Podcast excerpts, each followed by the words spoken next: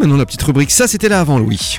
Et donc ce matin, eh bien, nous allons juste à côté du musée de l'art moderne et contemporain de Strasbourg pour parler de l'INSPE, anciennement l'ENA, qui Ah, se trouve oui. au numéro 1 de la rue Sainte-Marguerite. Effectivement, euh, juste à côté il y a le bar, enfin en face il y a le bar, l'abattoir, que je, connais- je connais mieux Ouais. le bar que, que l'INSPE. que l'INSPE, ouais, effectivement, anciennement l'ENA. Ça ne m'étonne pas trop. Et on se calme, hein. Alors il faut savoir que ce site, eh bien, il a été occupé tout d'abord par une chapelle dédiée à la Sainte Trinité dans les années 1150. Plus tard, en 1286, eh bien, des chevaliers ont construit juste à côté un couvent qui va être achevé en 1320. Et puis en 1371, les chevaliers du Saint-Jean, aidés financièrement par un bourgeois très croyant, eh bien, vont s'installer dans ces lieux. Et le bâtiment qu'ils vont construire va s'appeler la Commanderie Saint-Jean. Ah d'accord, mais au départ c'était un couvent. C'est un couvent, ouais. D'accord. Tout début, c'était un couvent. En 1520, les locaux sont aménagés en hôpital pour les véroleux, donc les personnes atteintes de la variole. Et en 1734, eh bien, le bâtiment est transformé en maison de correction, remanié en 1747. Et c'est seulement donc euh, fin du 19e siècle que les premiers prisonniers ont été enfermés dans les cachots. Alors une de leurs activités consistait à râper du bois de gaillac, qui est utilisé dans le traitement de plusieurs maladies. En gros, le bois de gaillac, c'est un, D'accord. c'est un bois qui est surnommé le bois de vie Mhm. tu vois, qui est très très consistant et voilà, qui a plusieurs vertus. Et donc les prisonniers, bah, toute la journée, eh bien, ils râpaient le bois. Voilà. D'où le nom d'ailleurs euh, raspellus, qui signifie donc euh, râper en. Alors, je sais pas en quelle langue, ouais, c'est peut-être en, En latin, oui. c'est en latin. C'est en latin. Et donc c'était le surnom donc de la prison euh, de Raspelus. Non, non, c'est euh, du russe. Voilà. Raspelus. Ouais, ouais. Ou du portugais. Raspelus. Oui.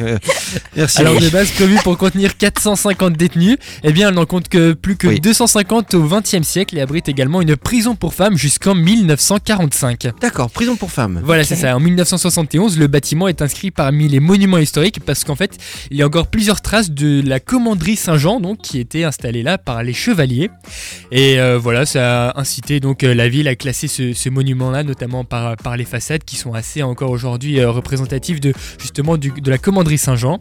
Et donc euh, le comité interministériel d'aménagement du territoire de 1991, présidé alors par le Premier ministre, décide du transfert hors de Paris de 45 établissements publics et parmi eux on a l'école nationale d'administration l'ENA. Oui. Et donc euh, le site de l'ancienne commanderie Saint-Jean, bien il a été choisi et il sera donc entièrement réhabilité dans le cadre du transfert de l'ENA et les travaux débutent en 92 et il y a une première tranche de bâtiment qui sera livrée dès le 22 décembre de la même année donc toujours en 92 et les premiers élèves vont faire leur entrée le 4 janvier avec les promotions René Char et Antoine de Saint-Exupéry. Et donc euh, en janvier ensuite le site de la commanderie Saint-Jean est entièrement restauré et entre 94 et 2004 eh bien la formation des étudiants s'effectue entre Strasbourg et Paris et auparavant eh bien l'ensemble de la formation s'effectuait donc à Paris tu vois avant la délocalisation de l'ENA.